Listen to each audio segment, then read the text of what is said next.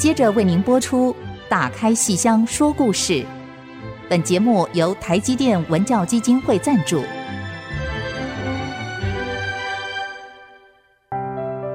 本周节目因王安琪、罗世龙两位老师年休，为您精选重播。打开戏箱子，看见台上的精彩一刻。戏箱子里还有许多你不知道的喜怒哀乐、悲欢离合。让戏曲专家王安琪、罗世龙和您一起打开戏箱说故事。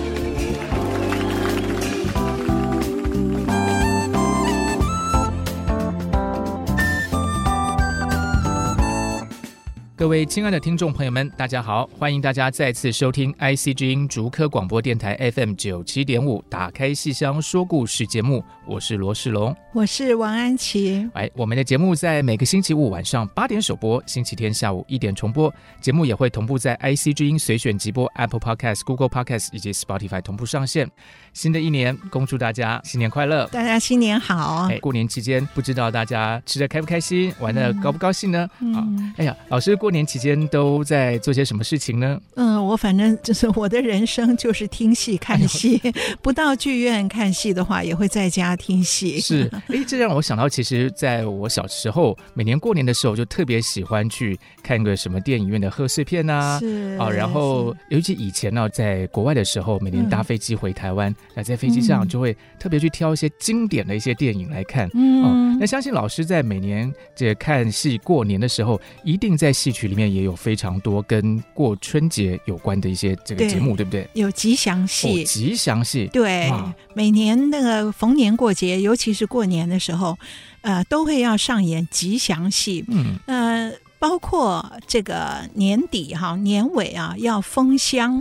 跟过了年要开箱哦，怎么讲呢？那个箱就是衣箱，戏曲的衣箱，就所有的服装。嗯、所以一年辛苦了，到最后那几天呢，要把这个衣箱，我们今年的戏演完了，演到这边结束，要把所有的衣箱收好，这个叫封箱戏。好，可是封箱并不表示说我们是结束营业哈，嗯、只是今年的最后一场戏演完封箱，然后休息一阵子以后呢，等到过完年要重新。把衣箱打开再演，那个叫开箱戏，所以封箱、开箱，通通都是要非常非常吉祥的。那么有的时候会有演一些仪式性的戏，好，斩妖除祟啊，或者是祈福啊、天官赐福之类的。可是如果是纯粹看戏、看剧情片的话，哈、嗯，那京剧里面的吉祥戏，哈。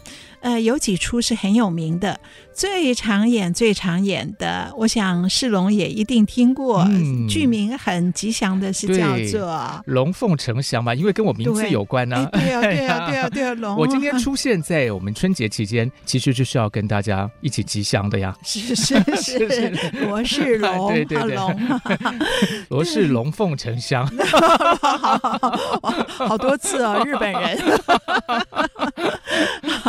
这个是西方人了，就 是日本人这四个字或五个字哦，西方人会有七八个字。罗是龙凤呈祥，对对。好，所以龙凤呈祥一定是京剧舞台上的吉祥戏。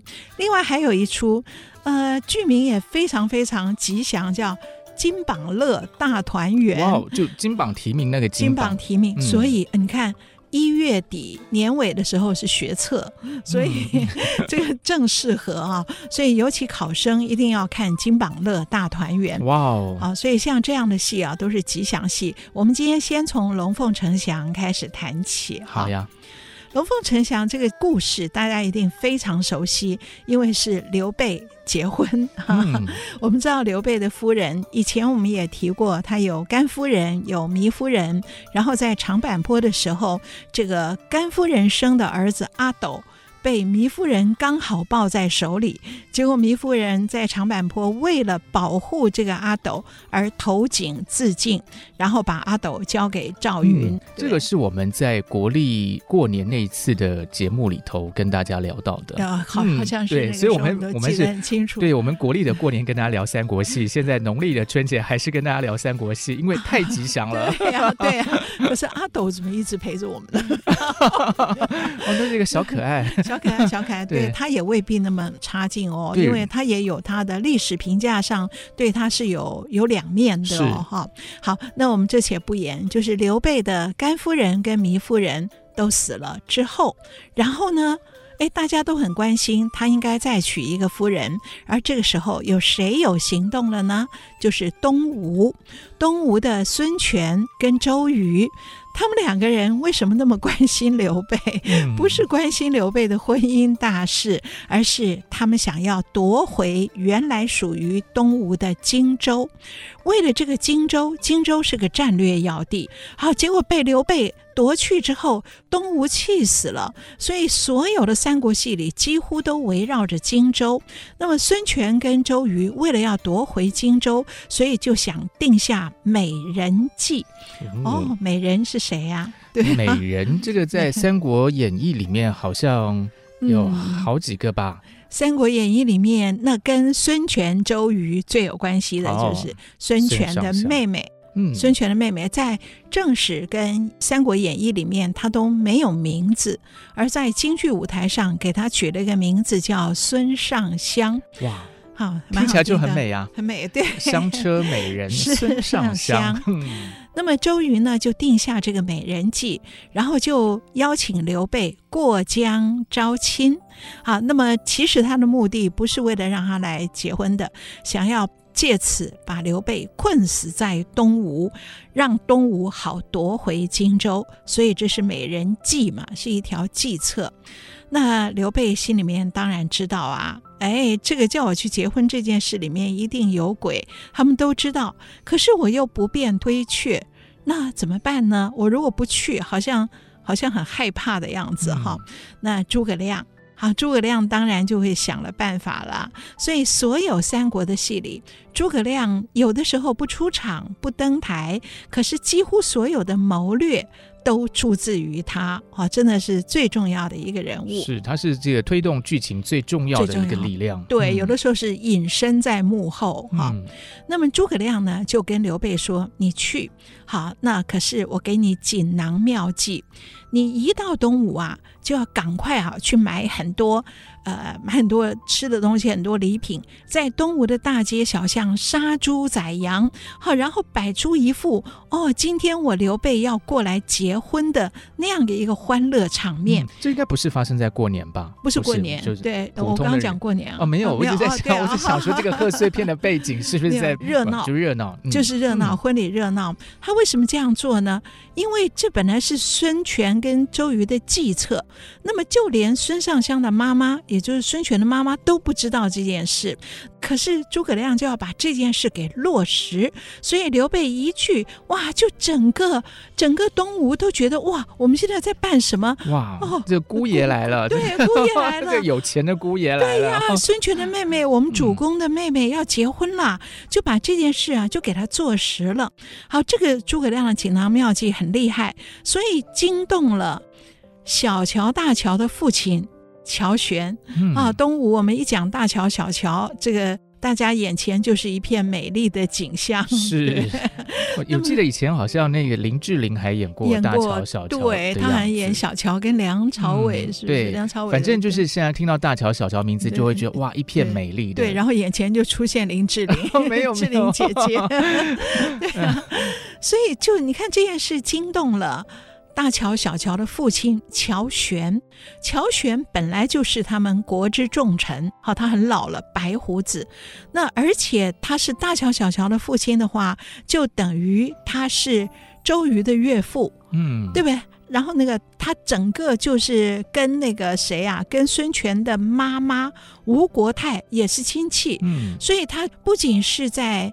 朝政上面有他的资历、辈分跟权势，而且他通达于上达天听，也通内功啊。所以诸葛亮，你看他对对方的所有的这些人脉掌握的非常清楚，嗯、他就叫刘备一来以后呢，一来先在东吴大街小巷做出一个我来迎亲姑老爷来结婚的那个样子，让全东吴的人都感受到这件事；二来诸葛亮就提醒刘备，你要备一份厚礼去看乔玄。大乔、小乔的父亲，好，那么一定要去看他。那么乔玄正好也觉得，哎，今天怎么搞得喜气洋洋？是怎么了？还有有什么？我从来没有听说这件事啊！哎，结果就有人报告说，刘皇叔来登门拜访，哇！哇，这个等于是对方国家的主公，竟然到我家里面来拜访，嗯、那乔玄当然是慎重其事了。欸、对，哇，那到这边我们其实要卖个关子喽，是对吧？对，这个带来厚礼来拜见这个国之重臣哦。那他是要帮谁呢？嗯，又带了什么东西过来呢？对、欸，我们先卖个关子，先稍微休息一下，嗯、待会儿继续来聊《龙凤呈祥》这出吉祥戏。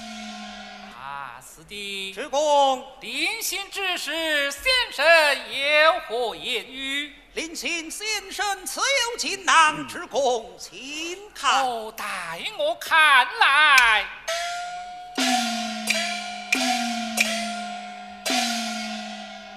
好姻缘，大姻缘，莫把姻缘当等闲。君臣来到东吴地。必须前去拜乔玄。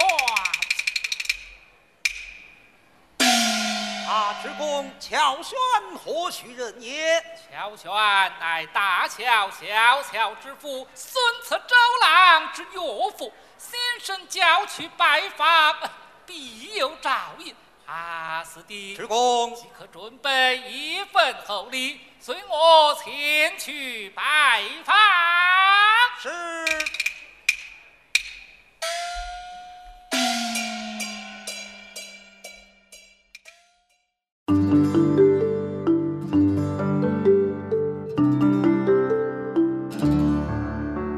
欢迎大家继续收听《打开戏箱说故事》节目。如果您是用 Apple Podcast 收听的话，请记得按下订阅，就会每集收到我们的节目，收听很方便哦。那刚才我们跟安琪老师聊到《龙凤呈祥》这出戏啊，一开头，嗯、这个刘备带着厚礼去迎娶啊，这个把这个呃结婚的事情哎给办妥。那其实我就非常好奇啦，因为我们过年都要送礼嘛。但有时候戏曲里未必会把他送的礼讲得很清楚啊，只是就是有点费疑猜哦，就是说那到底带了什么样的厚礼来见这个他未来的亲家？我我我不我不知道他带了什么厚礼，可是他知道乔玄太重要了，所以一定是厚礼。可是乔玄不敢收啊，乔玄多机智的人呐、啊，因为刘备过来，刘备孙刘两家到底是一家还是敌人？这个关系。是在三国里面是千变万化的。嗯，本来是孙刘结亲，孙刘同盟一起破曹。对不对？同心破曹，可是有的时候破了曹之后，他们两个的关系又是分裂的。嗯，啊，所以这个很复杂。所以乔玄能够收刘备的礼吗？他本来不想收，结果这个戏就安排的很好。乔玄是个白胡子老头，非常有戏，非常可爱，很幽默。而他身边那个家院老院工是一个小丑，可是也是个老人。嗯，哎，有的时候老人糊涂了，又是丑角，哎，就更有趣。当那个乔玄拒绝不。收礼的时候，哎，这个老院工过来，哎呦，这么这么远道而来，收了吧，啊、收了吧，都是辛辛苦苦带来了，对对对对就还蛮重的吧，就收下来好了。对呀、啊，他把它收了，嗯、那这下，哎，乔玄就不能不帮刘备的忙了，嗯、对不对？然后要帮什么忙呢？这件事情，乔玄一猜就知道，一定是孙权跟周瑜要定下美人计。那么乔玄就在想。这个孙尚香的妈妈吴国太恐怕还不知道，所以呢，他就把这件事跟吴国太说穿了。说穿了以后，吴国太就把孙权叫来，立刻痛骂一顿，然后就说：“你怎么可以拿自己妹妹当美人计？”而孙权就说：“我们要夺回荆州啊，只好如此啊，所以我要把刘备叫过来，我们是要把他杀掉的。”然后乔玄就在里面斡旋，然后又一方面呢刺激这个吴国太，所以让吴国太最后做主说：“好。”不管你们要怎样，我现在要相亲。既然一个姑老爷已经来到了我们家，又是一个有名的人，让我相上一相，我看看这个人能不能够做我女婿。所以要相亲，所以就真的要摆在甘露寺里面相亲。那么乔玄就要想相亲，我要帮助刘备，因为拿了他的厚礼。是，那怎么帮助他呢？刘备比孙尚香大了快三十岁，哇，这么老，这么老，哇，有点这个我们西方里叫萝莉塔的那个，然后胡子又是白的，嗯，所以怎么办呢？所以乔玄就在家里想，他就叫那个惹事的老院工说：“来，你把这个东西啊，我的几句话跟这个东西啊，拿到那个客栈里面驿馆里面去，交给刘皇叔。然后是什么东西呢？”乌须要啊啊！乌须要，你听得清楚吗？是什么？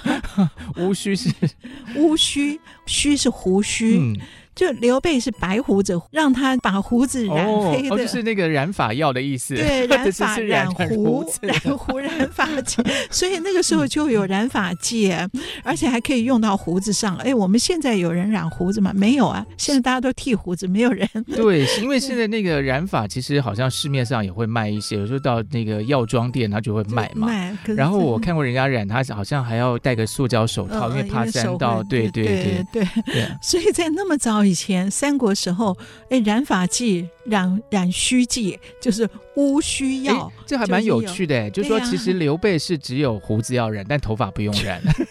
他戴冠，他头上戴冠 就看不出来。对，可是胡子没有东西可藏哈。哦，好哦，所以刘备一看乌需要，好高兴哦，就打理自己的容颜。然后这个老家院呢，就在传递乔玄教给他的几句话，就明天甘露寺相亲啊，恐怕有埋伏哦。好，孙权会有埋伏哦，所以我们。我们乔国老呢提醒你，内穿铠甲，外罩锦袍。嗯，哦，刘备一听，嗯，内穿铠甲，外罩锦袍，好，好，好，这谢谢提醒。来，我们赶快赏赐这个老家院吧。刘备听起来还蛮可爱的嘛，蛮可爱的，对，好像他在这个戏里傻傻笨笨的，而且蛮窝囊的。然后这个老家院一看，哇，还有这么多的赏银啊！哎呀，这个荆州来的果然大方。待我再说两句，就进去再说。要内穿铠甲，外罩锦袍，做个防而不备，备而不防。哎，刘备一听，好好好，这个话都是好话，再赏。哎呦，啊，皇叔，哎，我家相爷言道，明日甘露寺相亲，有空洗钱油札。哦，命那包家的将军内穿铠甲，外罩袍服，做个防而不备，备而不放。哎呀呀，讲的好，此地再看上。哇，他又好大方啊，他又得了赏金。然后出来以后，哎呦，太好了，我就进去再说一遍。哇，老师，这个我们今天节目这样播出来之后，我就担心我们的很多听众朋友们把它当成吉祥话，跟这个 对，别当吉祥话，对，对没有。然后就是，那所以我晚上回去就跟爸爸妈妈讲说，这个内穿铠甲，外着锦袍。然后就来一千块，然后再去跟谁讲又两，然后就碰壁啦。啊、这个戏里就碰壁啦。嗯、这个老家院好高兴的拿着这个好几份钱出来，然后再一看，哎，旁边还有一位将军。谁呀？赵云，哦，赵子龙保驾来的，保驾来的。好，他就把那位将军啊哨出来，请嘘，请你出来。然后说什么呢？哦，明天甘露寺相亲啊，恐有埋伏啊，所以将军你要内穿铠甲，外罩锦袍。赵云听了说：“好，我知道了。”嗯啊，怎么没有反应呢？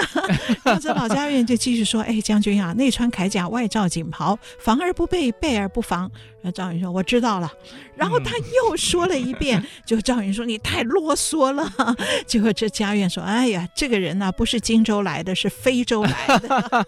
非洲啊，非洲对，就是非洲。那个时候就知道有非洲啊。所以戏里面插科打诨，嗯，丑角可以用现代语言插科打诨，而这种。地方呢，就可见这个戏很有趣。对，这个老院工有点，我觉得他有点老糊涂来。老糊涂。你看，偶尔放到我们今天的这个情境下，比方说，我们有时候去讲点吉祥话，跟一些老爷啊、夫人讲，你怎么会笨到跑去跟随扈讲这种事情呢？他觉得荆州来的人都对，但是随扈今天在旁边，我们想象中，我们看电视那个随扈就是很严肃的站在旁边啊，就是保护主人啊什么的。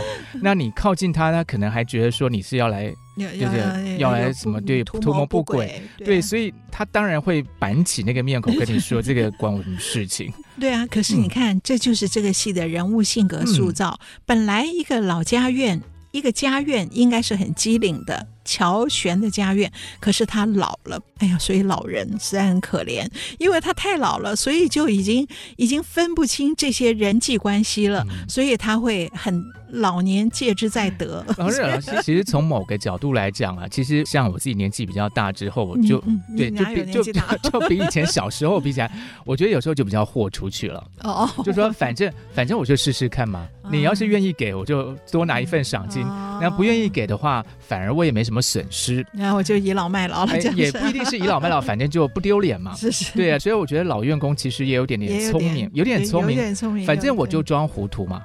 对啊，我也不是真的糊涂，反正老也是保护色。对呀，对对，反正你要是多给我，我就多赚到了；不给我也没损失，所以其实还蛮厉害的。所以你可以看得出来，这个戏的人物性格塑造是非常非常活泼啊！这个戏啊，真的是从民间起来的，对，那个生命力啊非常强。而且这老院工多聪明，还知道有非洲呢。刘备还未必知道。对啊。好，所以接下来下一场到甘露寺相亲，刘备出来的时候就挂了另外一副。胡子，嗯、你知道京剧的胡子不是粘的，嗯，不是粘在那个嘴唇上的，而是挂一个染口，是挂在耳朵这样子，所以他的胡子染黑了以后很方便。前面一场挂的是那种灰白惨的。然后到下一场就换了一个全黑的，所以他一出来自己把胡子这么一裸，自己一看，然后赵云也看一眼，然后观众看了都会笑，而果然这个乌须药有用哇，而且是立刻见效，立刻见效。他是吃的还是染的？染的，然后不是 吃的，如果是吃的就太厉害了，立刻见效。然后他就用一个比较青春的姿态来相亲，然后相亲的时候，当然孙权呢是要不断的打击他，可是乔玄。就要不断的说，你看我们刘皇叔啊，长得就是不一样，什么不一样呢？这乔玄就请吴国泰看。你看我们刘皇叔，双耳垂肩，双手过膝。啊，双耳，他双耳垂肩，双耳垂肩，双耳垂肩，然后双手过膝。哎呦，地心引力太强了吧？这个地方。哦，我小的时候看这个戏的时候，哇，这八个字记得牢牢的。然后我知道我没有双耳垂肩，可是一回家我就要试我的双手有没有过膝。来，各位听众朋友们，大家过年期间在家坐的比较久啊，现在赶快站起来。来看一看，看一看你有没有刘备的这个相貌，这很好玩。然后乔玄就提醒吴国泰说：“你看，双耳垂肩，双手过膝，帝王之相，哇，这吉祥，吉祥就是天生异禀嘛。嗯、哦，所以这么一讲，哎，那个吴国泰看女婿就越看越爱啊。然后这一番，哦，这个甘露寺这场戏的对话非常非常的幽默有趣，而且机智，所以这个戏啊。”他的吉祥不仅是剧名吉祥，而且他他非常有戏，有表演的看头，也考验演员的表演。好，这个饰演乔玄的这个老生，如果你走不出老人的脚步，演的跟刘备一样的年龄，哎，你这个角色一出来几步路就失败了。嗯、然后，如果你演不出这种。老的老于世故，这个老于世故并不是坏的词，而是你就活了这一辈子，一切都看通了、看透了。好，所有的人的性格，所有的事情的可能性，都在你的这个脑海之中。这种人呢，他又世故又机智，然后又幽默，因为看通、看穿了，又幽默，然后非常有趣。这个角色是龙凤呈祥这个戏里的男一号，嗯、刘备是男二号。哇哦！然后这两个人的性格是完全不同的，都很重要。所以这个戏在过年的时候大家很爱看，一来有趣，二来表演上唱念做打通通都有。然后每一个人物性格都不一样，是，所以非常有料的一个戏。然后还有其他原因，我们等下再说。是因为到这边要大家休息一下了，大家就去看看自己的双耳有没有垂肩。然后如果要上网去订购，无需要 无需要的，赶快利用这个休息时间上网订购一下。好，休息片刻，马上回来。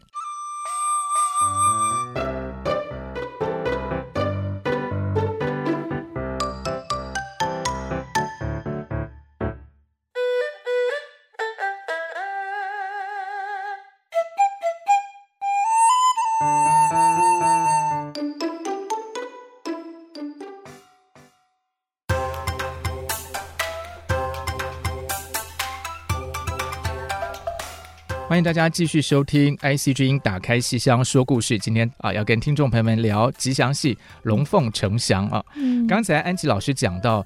刘备的这个很招亲，对刘备招亲，而且那个双耳垂肩，双手过膝。我这个书没念好了，我刚才就问安琪老师说：“那这是不是跟那个《牡丹亭》还是那个朵相见？”然后安琪老师就纠正我说：“那只有一，只有单手，只有单手。”所以杜丽娘就是差了那么一点，她就是只有一边。杜丽娘这个联想起来实在太可怕了。没有，各位同学，这个如果你在准备学测的话，千万不要以我为榜样。好好用功念书。是 是是。嗯，对，所以老师这个龙凤呈祥啊，要来招亲来结婚嘛，一直到现在还有一个很重要的角色没有出来啊。对对，那个因为刘备来娶谁？那个孙尚香，女主角女一号还没有出来。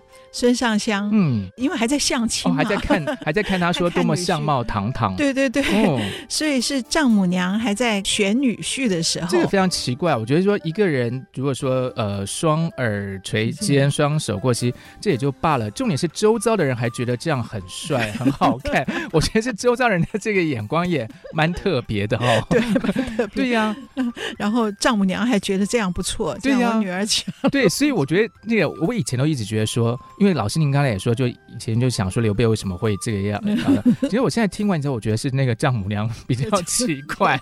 不过丈母娘，我觉得应该是很喜欢他了，所以怎么看都好看。对，丈母娘是非常喜欢他，尤其在乔玄在旁边不断的说：“哇，你看，不仅是刘备他本人厉害，而且他的桃园三结义啊，他的二弟、他的三弟、他的四弟，我一个一个讲下来，哦，把他们有多少攻击、多厉害，全部讲了。所以这个戏啊。”乔玄前面有唱，后面有这种念白，而这个念白这个对白，然后孙权就在旁边就就打脸他，你讲的不对什么，然后互相啊非常非常好玩，所以这个戏啊是。编剧也好，然后整个舞台调度也好，然后演员各有表现，所以它适合当吉祥戏，因为它生旦净丑俱全，然后唱念做打也通通都有表现。你看生老生就有乔玄跟刘备，后面会出现周瑜小生。嗯保驾来的赵子龙、赵云是武生，然后还有花脸孙权是花脸，然后孙尚香当然是旦角儿了，大青衣，然后孙尚香的妈妈又是老旦，然后还有很多次要角色，好，所以这个戏角色多得不得了，每个人都有他的表现，所以他最适合在一种喜庆的场合、吉祥的场合，由各剧团联合演出。嗯啊，因为有可能某一个剧团里面角色还没有这么齐全，可是，在吉祥开箱封箱的时候，把这个当地所有的剧团结合在一起以后，你这个剧团如果老生比较强，青衣比较弱，旦角比较弱，我们就请另外一个剧团的旦角来这边来当主角，然后孙尚香也可以分前后，这个乔玄也可以分前后，所以这个戏本身角色就够多，那么演员可动用的就很多。不仅是热闹，而且还可以演反串戏，是。好、哦，所以常常在过年的时候会有反串戏，就是逗观众一乐嘛。嗯、所以有一些本来唱过大花脸的。这次来反串青衣旦角儿演孙尚香，那好想 看，那最好玩了。哇，大花脸扮出来，哇，雄赳赳气昂昂走出来扮一个孙尚香，那可能还蛮高兴的吧？因为通常大花脸我们都看不到他真面目，对呀对呀，所以难得可以真面目示人，对对呀，好开心。可是这反串戏很难呢，不仅是说你扮出来要逗观众一乐，还有樱桃小嘴，而且是你要唱哦。嗯，孙尚香出来就有六句非常。重的唱腔，然后花脸你要用假音，用小嗓唱旦，不能用他平常那种声如洪钟那个，那会把刘备吃掉。所以就是《龙凤呈祥》这个戏就非常适合过年当吉祥戏，八星报喜、十全十美的感觉了 啊。可是我们还没有说为什么剧名叫龙凤呈祥。对呀、啊，这个龙呃跟我有关，有关。但 是凤凤在哪里？这个戏在你看，接下来相亲成功了，好，所以乔玄功成身退，乔玄的戏在上半场之后就结束了，就要开始刘备进洞房了。嗯、那么这边孙尚香出来了，他唱的什么？我们先先不提，而是这个洞房很有趣。孙尚香的个性啊，是非常喜欢拿刀动杖，好，他喜欢武打，所以他的刀枪剑戟不离身，就连洞房都是如此。他的洞房并不是鲜花红烛绣球，他竟然就是摆满刀枪剑戟，一个武装的洞房，工具房吗？跟弹药库，整个像弹药库。然后他打扮成新娘出来唱了一大段，接下来。新郎，好，要进入洞房了。新郎是刘备啦，他不是一个人来的，他是赵云保驾他过江到江东来的，随扈一起来，有随扈一起来，侍卫长。结果进洞房的时候。刘备到了门口，到洞房门口探头偷偷一看，天哪，怎么是个弹药库？他就不敢进去，就拉着侍卫长，拉着赵子龙一起进去。常山赵子龙浑身是胆，四弟你要保孤进洞房。哎呀，这个笑死人！所以刘备的性格在这个戏里面是有一点点搞笑，很窝囊的。非常窝囊，对他怕什么呢？他手不是很长吗？他就伸过去把那个东西弄掉就好了。刀枪剑戟太多了，而且孙尚香让他觉得深不可测，不知道他的功夫到底是如何。嗯、那么四弟赵子龙听了以后也蛮尴尬的。我就算是浑身是胆，我也不能保着你进洞房啊。那可是那个刘备一直拉他，一直拉他，就赵云就说：“哦，你看主公，你看那边有谁来了？”然后一闪身溜下去了。哎，这赵子龙也蛮 蛮蛮蛮奇怪的，他怎么敢保他进 洞房？他怎么有点好像就是骗他，然后自己就就骗他骗他，因为那个刘备死拽着他，这个重点是刘备很窝囊，嗯、然后就只好刘备一个人等于被推进了弹药库里面，吓得要死。然后孙尚香看了觉得很好笑哈，就是你厮杀半生，怎么看到刀枪剑戟还会害怕呢？哈，不过孙尚香笑这么笑了他一下，可是对于这桩婚姻没有任何质疑，也没有任何反对的态度，他跟刘备两个人就各念一句，这就是关键。念的是“龙凤呈祥非偶然，千里姻缘一线牵”。哇，听起来很美耶，很美呀！嗯、这是孙尚香请刘备进去，我们入洞房吧。龙凤呈祥非偶然，不是偶然，千里姻缘一线牵。龙凤呈祥非偶然，千里姻缘。嗯，龙凤呈祥，你看刘备是刘皇叔，哈，中山靖王之后等于皇家之后是龙，罗世龙的龙，嗯、然后呃孙尚香是孙权的妹妹，好，所以是凤。所以龙凤呈祥非偶然，这个剧名就来自这里。是，就过年的时候看到这个戏啊，一听到这四个字，整个人就心花怒放了。对呀、啊，你就觉得好吉祥，嗯、我们都要处处讨吉祥嘛。是好，好，那么我们就提到呃，孙尚香，孙尚香跟这个刘备就进洞房之后，这个戏就没了，这个戏就没了吗？还有，嗯，进洞房以后。下面就是赵云出来了，赵云很着急。哎，他不是刚刚就开小差去了吗？开小差去了，我现在又跑回来喝完咖啡了。然后说他开小差，然后就代表，你看一上一下之间，代表这个时间已经过了一阵子了。嗯、所以主公刘备结婚好几个月了，他在那边度蜜月度了好几个月，然后不想回荆州。可是赵云在这里没有蜜月可度啊，所以他无聊的很，他着急的很，他知道这边还是有危险的，所以他着急的很，他希望主公快快回到我们自己那边去。可是他屡次劝刘备回去，刘备都不肯回去。为什么啊？为什么刘备都不想回去啊？因为周瑜、孙权又定了一计啊！既然我们前一计失败，美人计变成赔了夫人，那么现在呢，我们再定一计，就是我们也看。贯穿刘备的德性了。所以我们每天在他的后宫摆上十几二十个歌女，然后跳着美丽的舞，哈，跳唱着美丽的歌，声色犬马，来让他的心智整个就摧毁掉了。哇 Wow，他已经没有任何的斗志，他已经忘了家国之事，他只知道在这里度蜜月。可是我觉得这个计策也蛮怪的，嗯、人家刚结婚。何况是孙尚香，孙尚香不是会舞刀弄剑吗？啊、然后看到这么多歌姬，啊、然后就 对、啊，很很奇怪啊。嗯、呃，可是总之就是代表孙权跟周瑜不断的在想办法，想要夺回荆州。那么既然这个赵云看我没有办法正面的劝，怎么办呢？赵云就想到，我们来的时候啊，诸葛先生啊，诸葛亮还给了我一道锦囊，锦囊妙计，嗯、他叫我在。事情行不通的时候，打开锦囊看。那么此时此刻，我打开锦囊一看，这到底是什么锦囊妙计呢？我们就要先休息一下，卖个关子，待会儿再跟大家揭晓哦。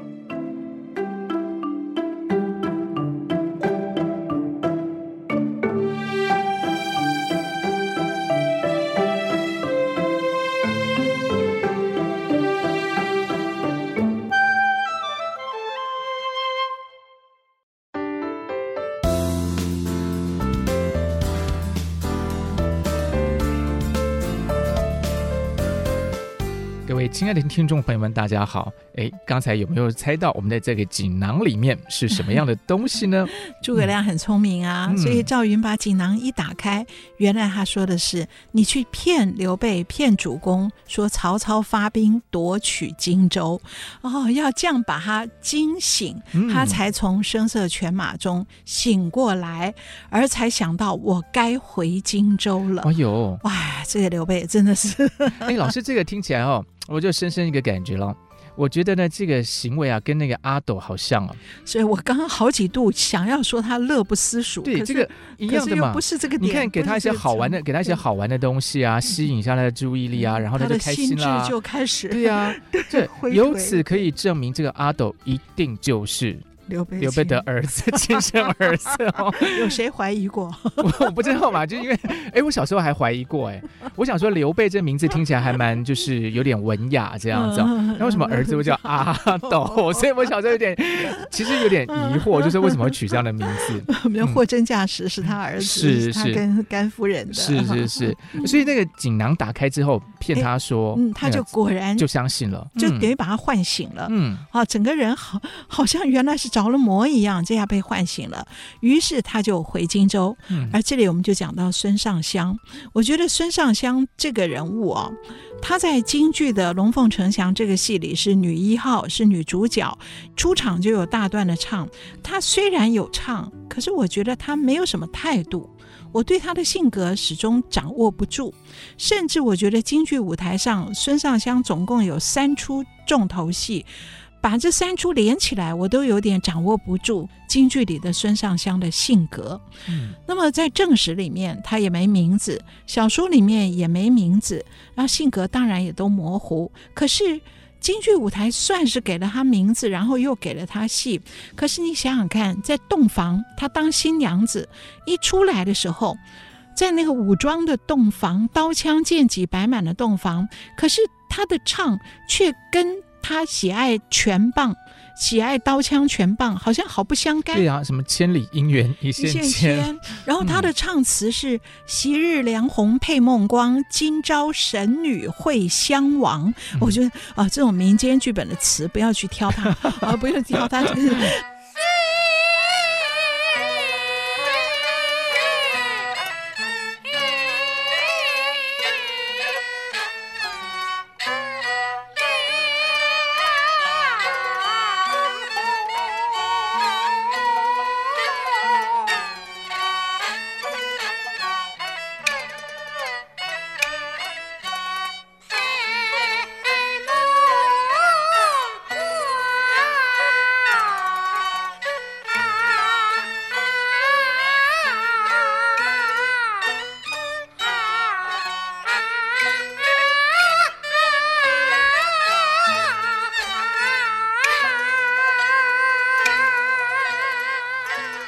可是，就是他的个性不清楚，是他的母亲。那个吴国太看上了那个双耳垂肩、双手过膝的刘备，他就欣然接受呢？还是他仰慕刘皇叔刘备是一个是一个有帝王之相的人呢？我们都不知道。嗯、然后他又亲眼看到刘备进洞房那么窝囊相，他也毫不犹豫地接受他。好，我们千里姻缘一线牵，所以这个个性我就觉得很模糊。虽然她是女主角，虽然她的唱腔很难，而后当刘备被那个锦囊。妙计打醒了，而想到我该回荆州的时候，孙尚香又嫁夫随夫的，就自愿跟随刘备，我离开我的家乡，回到你的荆州去吧。而且他还很机灵哦，孙尚香还很机灵，不能够跟我哥哥说，也不能够跟我母亲说，说了就会连累你被拦阻。所以这时候又好像很机灵，可是这个机灵里面，他到底是什么样的态度？对于这桩婚姻，其实这是一桩政治婚姻，对不对？可是这样子一个有主动性的女子，却在这桩婚姻里面没有主动性。对，连个态度都不清楚，这是有点工具人呢，像工具人。对对，嗯、所以虽然他的唱很多，那么其实，在京剧舞台上，他另外还有两出戏，我也摸不着他的性格。另外有一出是叫《截江夺斗》。是什么呢？是他已经跟着刘备回去了。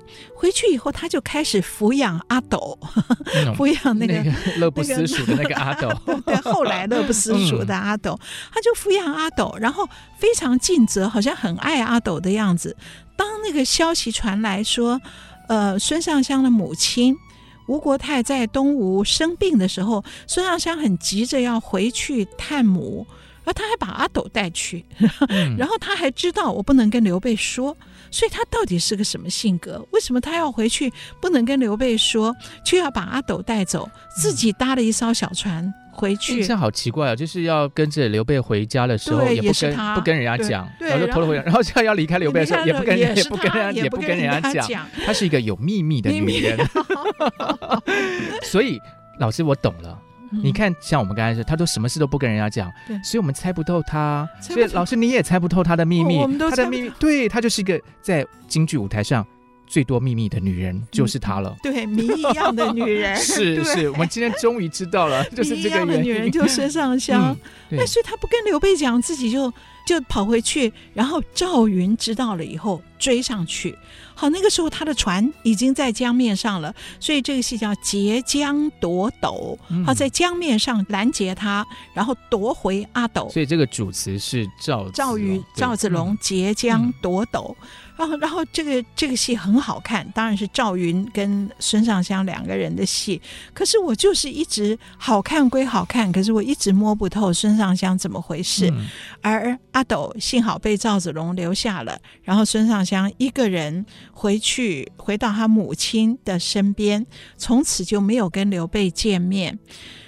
再下来，京剧舞台上的第三出孙尚香的戏，就是刘备在白帝城死了之后，这个噩耗传到东吴，孙尚香听说了，听说了以后。他又要瞒着他的妈妈，果然被我料到了，他就是一个一直有秘密的 人嘛。对，可是这次的秘密很严重，嗯、他准备去自杀啊，所以不让他妈妈知道。哦、他进宫辞别母亲，所以别宫即将辞别母亲，然后可是忍不住流泪。那他的母亲也看穿了，那母亲很舍不得他。可是也没有硬把他拉下，所以我觉得古代这些女子的个性，她们对于婚姻的态度，好，所以母亲当时相中了这个刘备，把女儿嫁给他，然后今天刘备后来他们又等于长久分隔，然后今天刘备死在白帝城，我的女儿显然准备到江边大哭一番以后去自杀，我这个做妈的我看穿了，可是我也。但凭他吧，且自由他吧。对，我会哭，可是我并没有真的拦阻。嗯、这好像是古代女性对于我已继承事实的婚姻，你就只能嫁夫随夫了。嗯、这里面看的我们也觉得蛮蛮难过的。是，然后果然孙尚香别宫之后，就去到江边，摆下祭礼，设计长江岸，举目望西川，大唱一番以后。投江自尽。嗯啊、哦，看得很难过，可是又觉得始终迷迷茫茫的，因为他的隐秘，嗯、他心中的秘密太多了。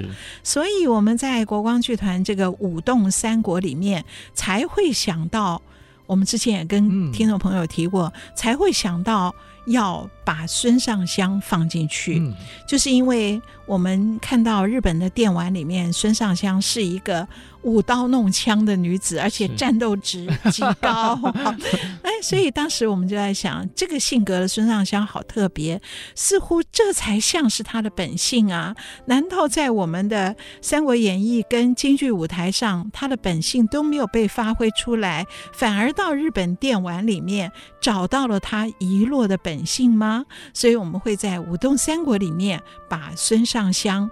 来设计穿得像电玩女子的样子，然后展现她的高战斗力。嗯，那不过当然，我们那个高战斗力并没有用科技，没有用高科技来表现，而是用京剧的武功，就是用。武旦的打出手是来表现是哦，那段是还蛮好玩的，穿着那个衣服，嗯、而且我们在看排戏的时候还会看到一点那个有一些失误的地方哈、啊。那个排戏的时候啊，因为那个衣服啊有黑色的长袜，上面有个吊袜带，啊、然后排戏的时候那个吊袜带就。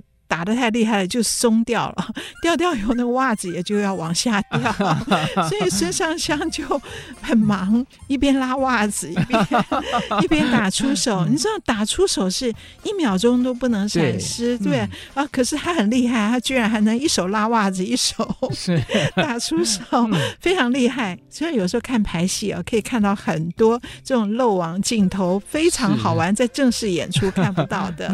啊，我们讲远了，可是我们重点讲的是孙尚香。哎，这个你再想想看，我们刚刚讲的反串戏，过年把龙凤呈祥当吉祥戏，嗯、可是反串的时候大花脸演员 演孙尚香，大花脸演孙尚香，对呀、啊，嗯、因为这样才好玩。你如果是一个小生演员来反串孙尚香，这好像比较接近，比较接近，嗯、所以反差越大就越好玩。嗯，我们国光曾经有一次的反串戏是演那个。锁麟囊，嗯，好，我们请唐文华反串那个锁麟囊的女主角，哎、呦。然后唐文华蛮大只的啊，她演那个女主角，然后她旁边的丫鬟呢，我们就请那个相声瓦舍的冯一刚，嗯，所以冯、啊、冯翊纲一出来，哇，观众笑死了。后来冯一刚就说：“我这个丫头比轿子还大，就很很可爱了，这样子。”嗯，哎，老师，锁麟囊这个戏其实呃有也很吉祥。对，而且是有躲雨，对不对？有躲雨，就是避雨。那其实这跟我们另外出吉祥戏有关了。对，金榜乐大团圆，我们下次要谈。好呀，好呀。那我们今天节目时间也差不多要告一段落了。那在这个大过年的期间，还是不免俗的要跟听众朋友们再次祝大家新年快乐，新年快乐，身体健康。那听众朋友们，如果说对我们的节目有任何建议，还是一样，过年都可以到我们的网站节目页面留言。我们的网址是 triple w 点 i c 九七五点 com。打开信箱说故事，我是罗世龙，我是王安琪，我们下个礼拜再见，拜拜，拜拜。本节目由台积电文教基金会赞助播出。台积电文教基金会深耕文化经典，引动艺术风潮，与您共筑美善社会。